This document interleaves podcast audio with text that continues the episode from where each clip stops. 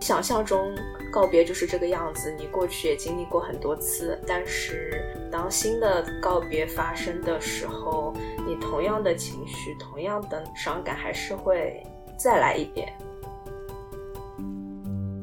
到了机场，没有任何事情发生。如果说好比今天妈妈去接你，应该说是心情很好的。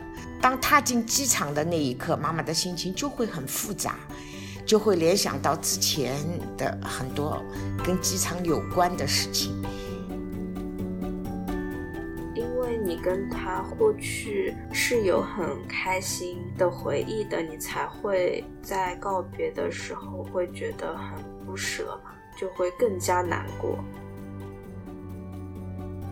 我们买好了机票以后，妈妈就第一时间开始行动，因为妈妈很激动。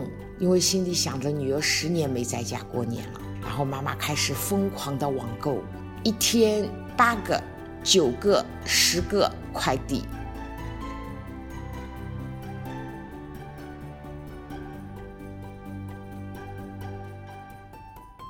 这一期想跟妈妈聊关于告别，嗯嗯，原因呢，就是因为我刚刚经历了一次。还算是我觉得比较大型的告别，嗯，就是打算回国前和朋友们的告别，对吧？对，说明一下背景的话呢，就是在十二月中旬的时候，突然决定了要回国，然后从做决定到订好机票飞的那个日子中间有两个礼拜的时间。嗯，因为这次跟之前有点不一样，就是我的房子计划是要退掉的，在一月底。以前回国都是东西可以留在屋子里的嘛，你只要打包带走要带回国的东西就可以了。但是这次我是要把所有，就是我的房间清空掉，把所有的东西塞到箱子里，然后带回去一部分和留在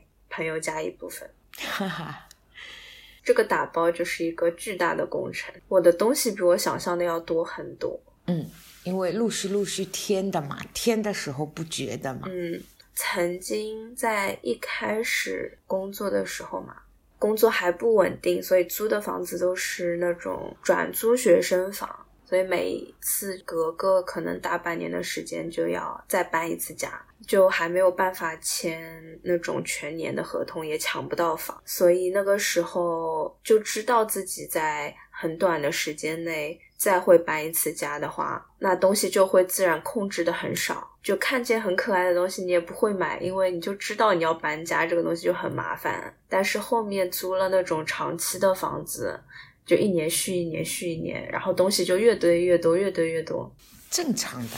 有些东西就自然而然忍不住会买嘛，我也是这样。对我甚至这次理衣服的时候嘛，我就真的觉得自己怎么那么多衣服，我就说我三年都不要再买新衣服了。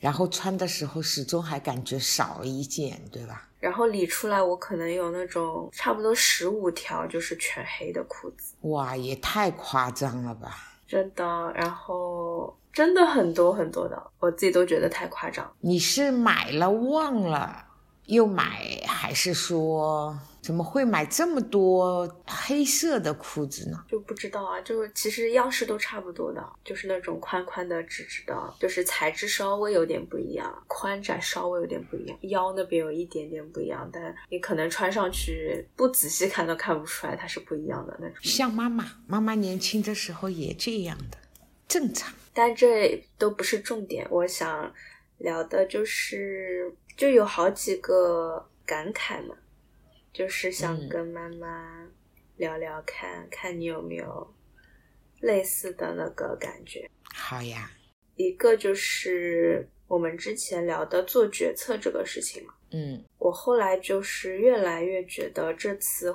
决定回国嘛，它不是一个就是深思熟虑。之后的结果，嗯，它明显就是一个那种特定情境下，你突然就觉得感觉上啊，那就回国吧。然后这个感觉确定了之后嘛，你再开始头脑会给这个决定加上很多合理化它的理由。嗯，对，这里面很大一部分因素是因为大宝勾引你。有的，但是这也不是大宝第一次说要回国呀。那为什么之前就没有被勾引走？嗯，你深究了没有？原因到底在哪里？可能比如说时间上更靠近我退房子的时间啊，或者说他勾引的那个时间段是晚上十一十二点。那个时候就可能更加情绪化，或者可能真的是签证时间等的太长，你本来可能希望它的时间短一点，但是它最终时间还是很长，就各种各样混混合起来，最终导致的这个结果，就更让我觉得就不是我在做决定。因为这些所有的东西都不是我控制的嘛，它就是好像这件事情就是会在这个时间点发生，但是呢，我还是会给我这个决定加上很多理由嘛，就比如说是过了十一月份以后，我就在芬兰待满十年了，对吧？因为是一一年十一月份，嗯，就好像十年就是一个里程碑一样的时间段，嗯。然后好像过完这十年，你就可以就是翻去下一个章节一样的感觉。比如说这种理由也是，感觉是你情绪化做了决定之后，他才 他才会冒得出来的，因为他可以解释你为什么做出了一个改变。同意。还有比如说，我就会自我解释成说，因为最后一年不是退休嘛，就是间隔年嘛。你人的状态是很不一样的嘛？这个我们之前也很就是说过挺多的。我其实是在最后一年更加理解这个城市、这个国家，跟更加喜欢上这个地方的。对，因为你有足够的时间去观察你周围的一切，你对它会产生不一样的感觉。这是因为你停下来了，快节奏的工作下。你是发现不了这些问题的。对，虽然我还没有真正的到圣诞节了，但是我甚至觉得是我第一次在赫尔辛基过圣诞的感觉。为什么这么多年都在那边过圣诞？为什么觉得今年是好像是第一年在那边过圣诞？因为以前的圣诞是大旺季啊。哦，对对对对对，妈妈把这个忘了。所以你从十一月份就开始很紧张，好吗？十一月底，嗯，对对对，可能工作时长比平时更长，你不会去关注有什么新的圣诞集市开了呀，然后有什么新要挑挑圣诞礼物啊，然后有什么就是就是以前从来不会没有心思关注这些东西，嗯，或者甚至说它是。灯是亮了，然后橱窗变了，气氛很浓，但那些东西跟我无关，就是我眼睛瞟到了，但它没有留下痕迹。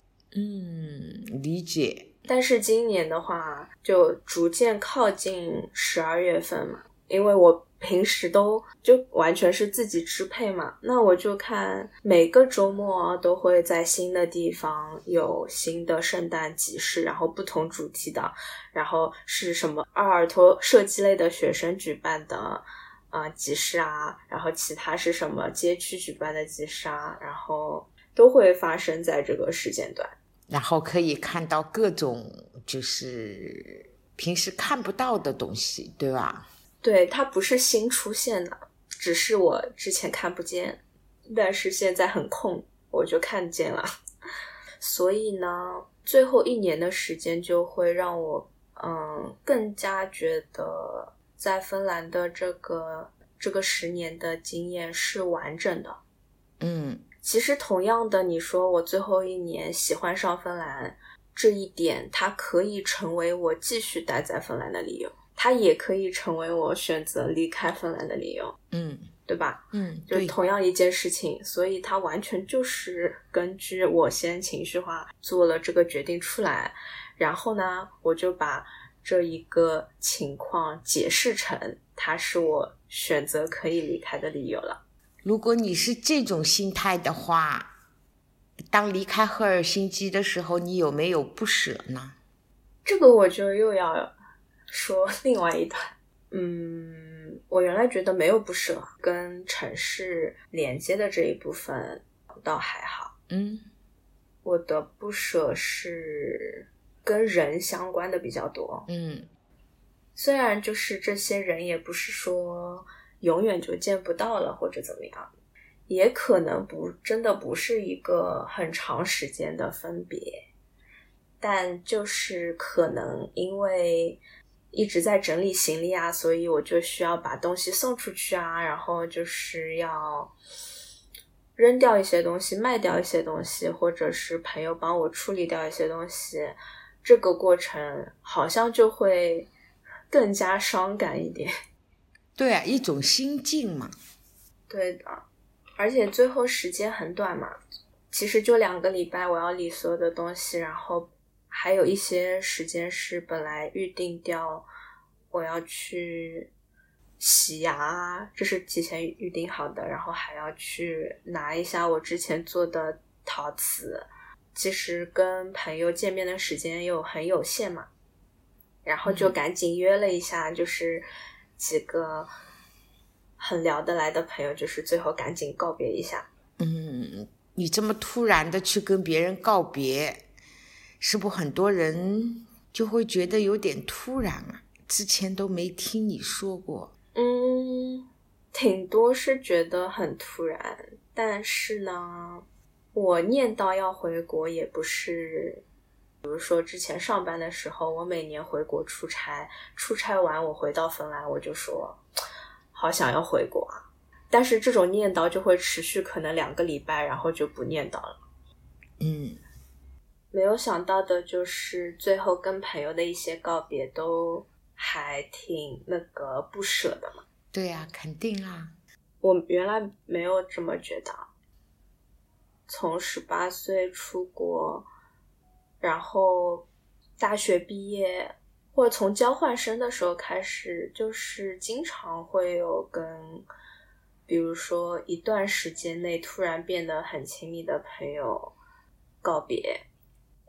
交换的时候就是一学期，你所有人都一直混在一起做所有的事情，然后一学期结束，你们就要回各自的国家了。然后大学毕业也是，毕业之后大家就回国的回国，去其他国家念硕士的就也走了，就感觉告别不是一件很陌生的事情。包括每年从中国回芬兰嘛，跟妈妈告别也是每年会发生的嘛，就感觉这好像我已经练习过很多次这种告别了，但它依然是不会被习惯的。就是你想象中告别就是这个样子，你过去也经历过很多次，但是当新的告别发生的时候，你同样的情绪，同样的那个伤感还是会再来一遍。对呀，而且为什么这一次的告别，你觉得那个这是跟你的年龄有关系，知道吗？随着你长大了，然后呢，生活阅历丰富了，对于不同的告别，你有着不同阶段的理解，所以会让你这一次的告别觉得跟以前。因为后面的事情还没有定数，你的这种告别也许是短暂的，也许是长久的，对吧？就会很复杂嘛。就是根据你过去的，从你年轻时候的告别到你年纪大了之后的告别，就是会不一样的，会变得越来越难复？杂。对，你现在仅仅是跟朋友或者同学相处了那么多年，告别之后，比如说你会有，就像妈妈以前因为工作每年要在外面工作那么久，回来每次离开家，妈妈跟你之间的告别，这种心理承受的这种要远比你跟朋友之间告别要复杂的多，难舍得多。包括就是你去留学，妈妈每次就是去机场接你，最后是一种心情；到机场送你，又是另一种心情。这十年间，就多次的这么送啊、接啊，这种其实你说应该也是习惯了，但是每次的心情都很复杂的。嗯，这真是一言难尽的，就是仿佛到了那个场景，这就是这就是会发生的事情。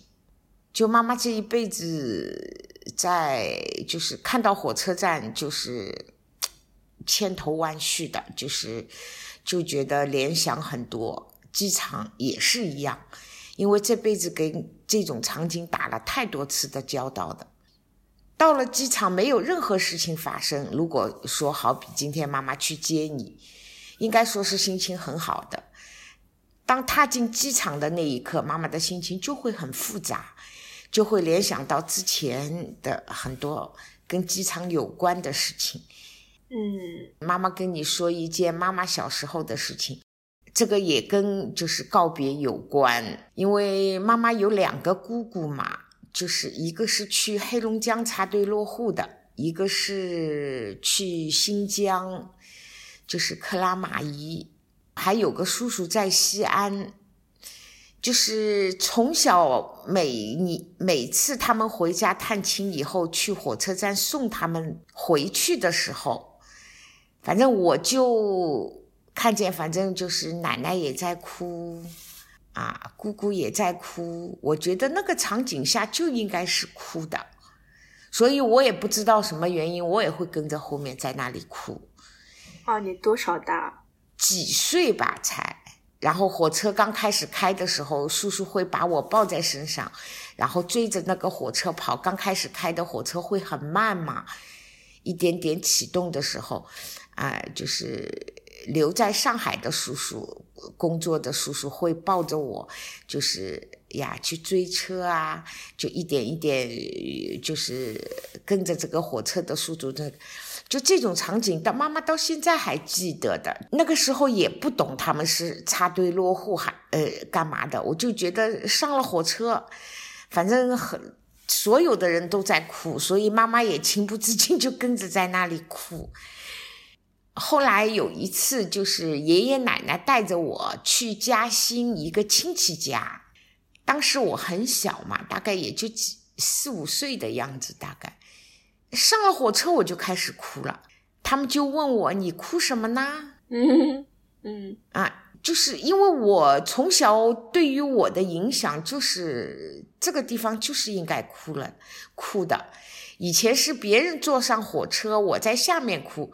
这一次是爷爷奶奶带着我坐火车，你也哭。虽然下面的人没哭，我是哭了。所以他们还问我，因为之后就拿这个当笑话一样的，在家家里面聚餐的时候经常会说起嘛。嗯嗯，但是我就觉得哦，那个场景下就是应该哭的，所以我很伤心的哭了。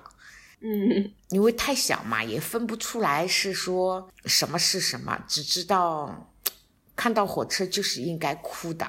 嗯，其实想想挺有意思的啊。嗯，是的。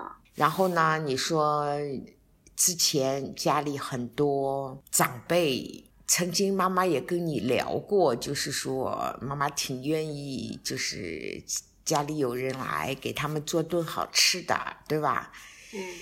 尽管自己很累，但是挺愿意这么做的。还有一个特别重要的原因，就是一些长辈年纪很大了，从妈妈的理解上，妈妈就觉得他们之难得见面，见一次少一次。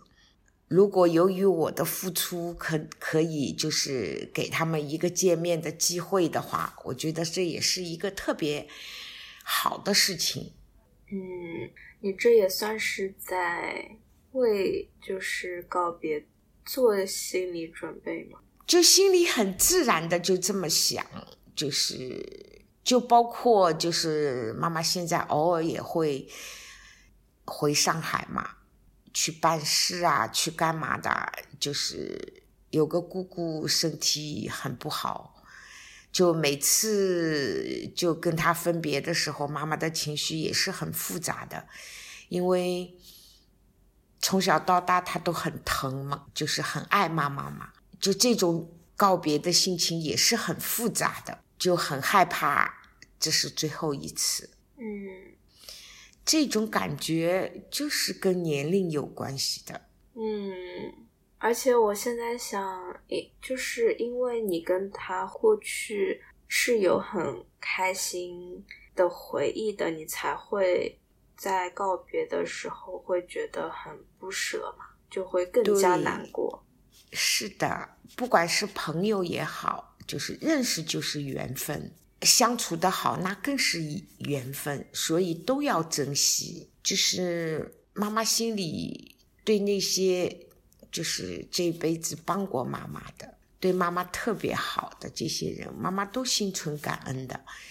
就岁数大了以后，就除非忙，没时间想，不然的话呢，静下心来的时候，就自然而然想到过去的很多事情，或者是看个电视剧啊，某某一个那个就很像过去某一段经历中的呃。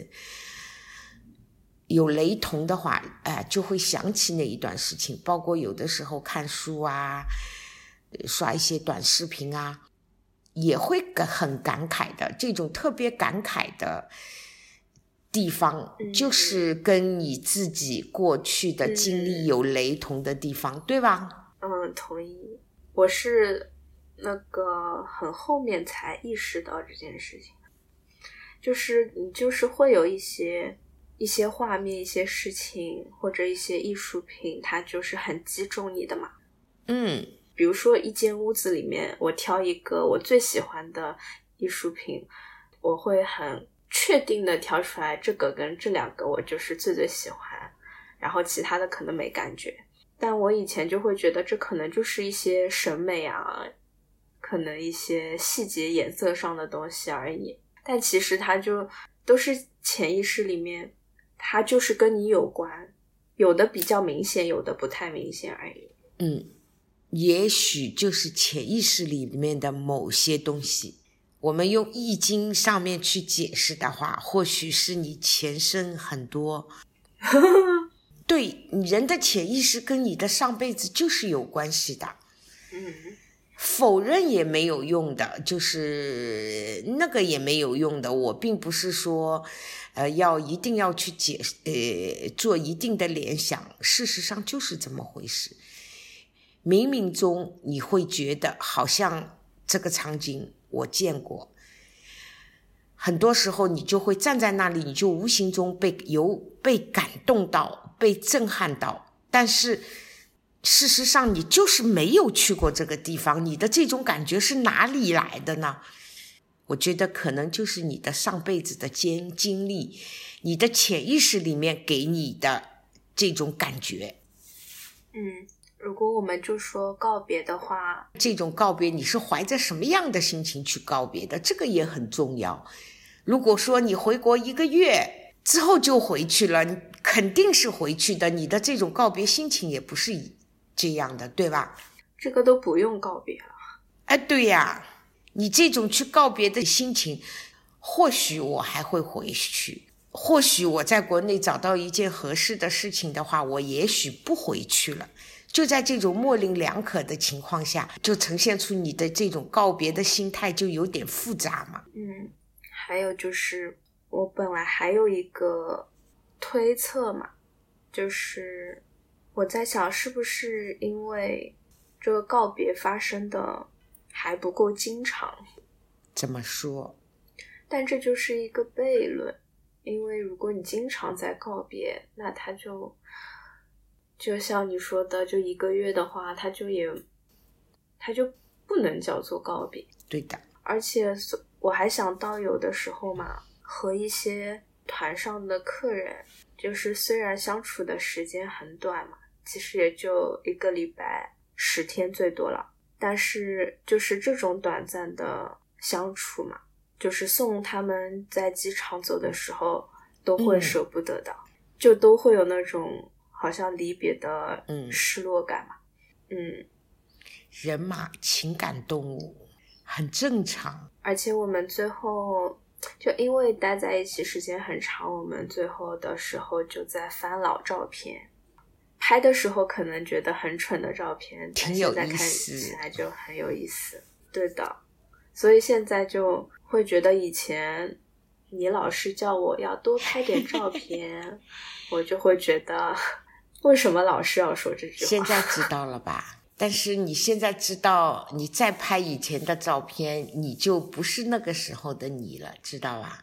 对啊，所以刚刚好保留下来的一些照片就很有劲。对呀、我这两天不是在隔离嘛，然后我就有翻翻一下以前，就是我我手机只有到一五年以后的照片是有的，一五、年以前好像在武夷山那个电脑里可能有，这其实还蛮蛮有劲的，就再整理一下，因为我我从来不发那个朋友圈什么的嘛，嗯，哦，对，这个我也要说一下，就是你有没有发现我这两天有在发朋友圈？你肯定有发现，因为你有点赞。对呀、嗯，妈妈以前还说你是不是把我屏蔽了？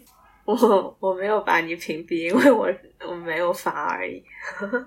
就是这次，因为大家都知道我不发嘛，然后如果我又回国了的话，他们就觉得那你就是消失了，然后就会收到一个共同的，就是问题，他们就说，那你近期的动态到底哪里可以看到？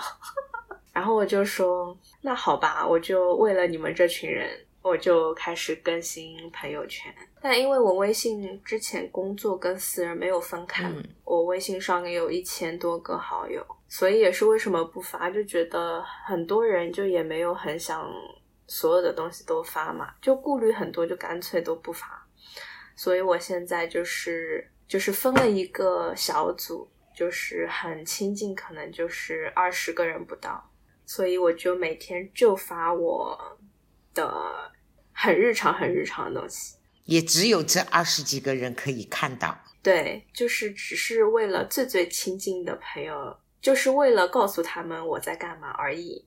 然后发朋友圈这件事情对我来讲就很自然了，就也没有很多顾虑，也没有压力，然后就感觉我随便写、随便发，吃喝拉撒都可以发，因为就是最最亲近，什么都可以讲的这二十个不到的人会看到而已。哦，很荣幸妈妈成为你二十几分子的意义，对吧？对，名额很有限。其实说到你这次回国，其实妈妈的心情是很复杂的。哎，你可以先评论一下我最最开始讲的那个，就是我明显意识到我做这个决策完全就是一个呃道理上说不通，或者说是情感先行，然后道理在后面啊、做补充的这个样子的顺序。就是看妈妈可以站在妈妈的角度，对于你这一件事情这个决定，妈妈谈一下我的看法，很真实的心理、o k 吗？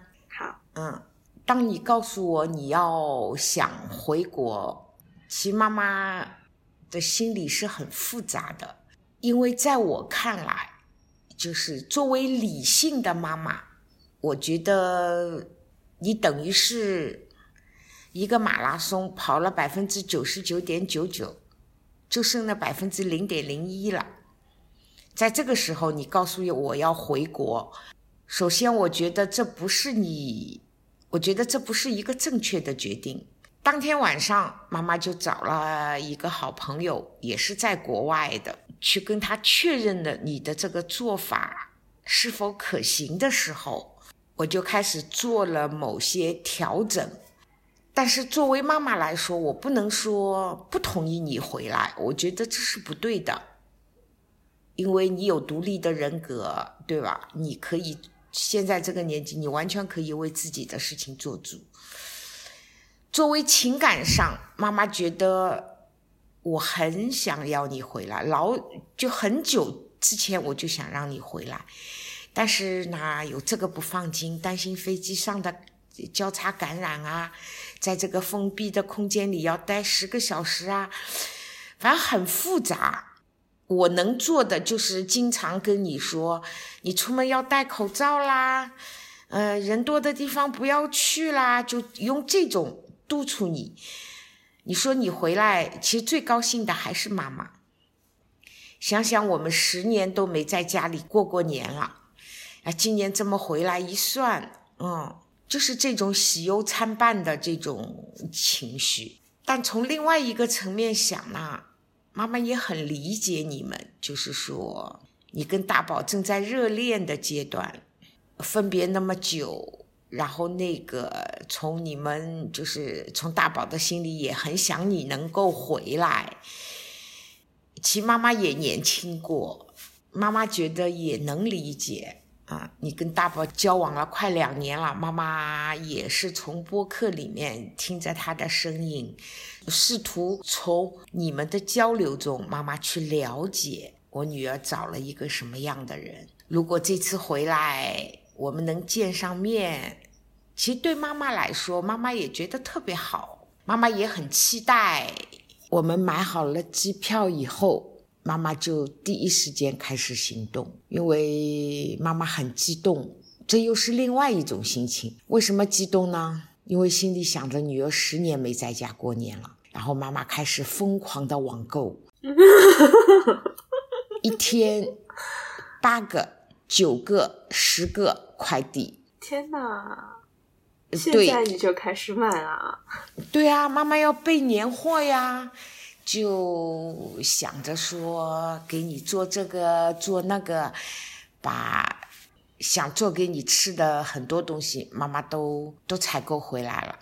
然后还有就是跟农民说好了，给我留几个老母鸡，留个土鸭，还约了，因为你回来的时候正好有冬笋，然后跟朋友说好要带你去挖冬笋。就是在妈妈能力，就是就妈妈觉得你大概会感兴趣的这些事，妈妈能安排的都安排了。因为妈妈今年本来没打算在武夷山过年的，呃，跟朋友说好要去北京过年的，打算说在这里吃个年夜饭，初一去一下寺庙，然后初二就出发去北京了，过完十五再回来的。然后我也第一时间通知了朋友，跟他跟朋友们说我不去了，因为女儿要回国了。然后他们也是各种说给你寄这个寄那个，因为我说我不可能来了，我女儿十年没在家过年了。然后他们一听都觉得哇，所以都说想把自己那边好吃的东西都给妈妈快递过来，让我们。就是好好的过个年，嗯，然后还想好等你回来要带你去哪里去哪里。我还打算，我前两天还问过你，我说是妈妈先去一趟霞浦，采购一点 海鲜回来呢，还是说等你来了，妈妈带你一起去？看我什么时候能够到武夷山吧。嗯，可以一起去，一起去当然最好了。对呀，我我也在算时间嘛，我想着说。我觉得妈妈先去买一点回来放冰箱也可以的，因为妈妈现在冰箱里很多都塞满了嘛。然后有一个是专门放海鲜的一个冰箱，里面还有可以放的空间。前两天有点激动，想去霞浦疯狂采购一次。妈妈今天下午还在想呢，要亲手给你做个蛋糕，所以在问你。爱什么口味的，然后提前做一下，然后把材料都采购好，不然到时候，呃，没有快递了。过年前很多时候就会就没有快递了，太晚买的话就那个，所以妈妈提前都把这些食材采购好，黄油啊、奶酪啊、淡奶油啊都买了。而且在武夷山过年可以放鞭炮，因为现在很多大城市都放不了鞭炮的。嗯，对的。啊，就比在上海过年更有年味。嗯，妈妈还想带你去那些特别特别农村的地方，让你看看那些深山里的老人们的日常生活。嗯，其实我觉得这也是一个特别好的经历，至少妈妈是这么认为的。看看他们是怎么样在生活的，你也会有很多的好奇。就是，但是看到那些原生态的环境，你会觉得。就特别舒服，可以带你去白水啊、五夫啊、武夷山周围也有特挺多、挺不错的地方的，对吧？去朋友家菜地挖点菜啊，赶赶集呀。嗯，对呀，因为知道你要回来嘛。然后昨天妈妈在武夷海、武夷山最好的一个朋友。就说你女儿要回来，我找了个饭店。他说他也没去过，然后朋友去了，说特别好。他说我们晚上去试吃一下，吃下来的效果好呢，就等你女儿来的时候，我们就他说他请你吃饭，去那里吃饭。结果去了一下，还真是挺不错的，所以就是。所以我肯定要胖，就是你看，对于你的回来，妈妈的朋友就是我说怎么回来还能让你请客呢，对吧？哎呦，他说现在疫情回来多不容易啊，他说这是最起码的。妈妈昨天打电话的时候也跟你说了，对吧？妈妈在武夷山生活，这个阿姨给了很多的照顾和帮助，嗯。妈妈也真是挺感谢他们的，她和她老公真的，妈妈这里有任何事情，随叫随到。有一次妈妈不舒服，然后他俩还带着妈妈去看病，因为那天就妈妈自己一个人在家嘛。嗯，因为妈妈一下就觉得哇，很感动。嗯。所以我们上次就是就聊到这个嘛，然后妈妈就跟他说：“我说，我说我们俩上辈子不知道谁欠了谁的啊。”他说：“怎么说呢？”我说：“不是说若不相欠，怎会相见嘛？”然后他就笑了，他说：“也别纠结了，我也欠你的，你也欠我的，所以我们就好好相处吧。”所以其实到哪里都可以找到朋友，找到能就是气场相同，然后方方面面都有共同的那种价值观。你说，因为你的这一次的话题是告别，所以妈妈自然而然的就想到了这个阿姨。如果妈妈在武夷山待个十年、十五年之后回上海。到时候这种告别，就跟这个阿姨之间的这种告别，那会是很非常非常不舍的。嗯，肯定的。嗯，其实很多亲姐妹也没相处的这么好，对吧？嗯，这种就是缘分呐。嗯，所以妈妈会跟他说：“若不相欠，怎会相见？到底我俩上辈子谁欠谁的？” 天呐，你们这种告别好有诗意啊！都讲到上辈子，所以很多就是你像，因为妈妈自认为是一个很好相处的人。之前妈妈那个妈妈家的那个阿姨跟了妈妈八年，我们俩连脸都没红过，妈妈也从来没有大声的跟她说过一句话。嗯，那个阿姨也很好呀。对呀，就是这种好是相互的，知道吧？因为你计较了，人家也会计较；你大度了、宽容了，人家也就那个。但呢，这也是仅对什么人的？我们家阿姨就是很好，我们曾经有过八年的这种缘分。妈妈现在每次去上海，还会去看她。哦，真的。对呀。因为妈妈想念她安徽老家的芝麻油。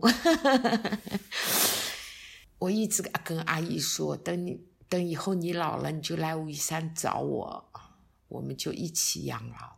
你说亲姐妹也不可能八年没有红过脸，对吧？嗯，这个阿姨真的很好，是一段很美好的缘分。这样的阿姨，妈妈再也不可能找到了。就是我们家那个大狗，那个 Vicky 嘛，妈妈带它去上海，它就会认出来的嘛。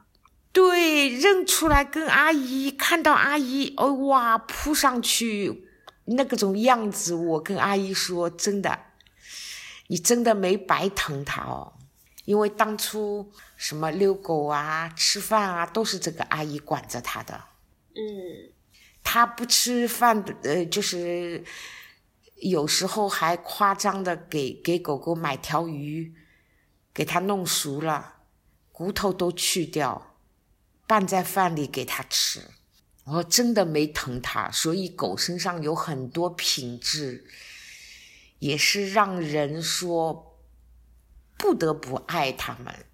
嗯，我们大心小心开播到现在。整整一年了，感谢这么多粉丝一年来的关注，感谢小宇宙多次把我们推到了首页，感谢那么多给我们留言的朋友，里面特别要提到的一个用户名为“差尾”的，嗯，每次更新之后的第一时间都有很温馨的留言，超级快。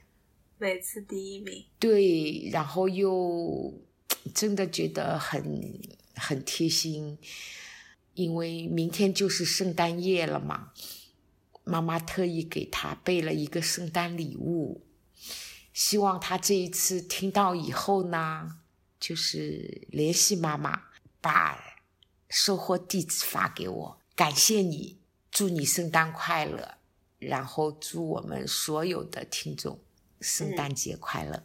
希望二零二二年有个好的开始，然后希望疫情早一点过去。哎，疫情就别希望了吧，就希望这个节目能再做一年吧。我们会努力的聊天吗？我们会好好的构思一下下一季我们的主题是什么，然后。继续跟大家啊，继续跟女儿聊下去。但之后我们就在一起了耶，在一起我们也可以聊啊。那是不是 话要少讲一点？不然都不然都说掉了。不会有什么影响的。嗯，祝所有的朋友们圣诞快乐，新年快乐。嗯，圣诞快乐。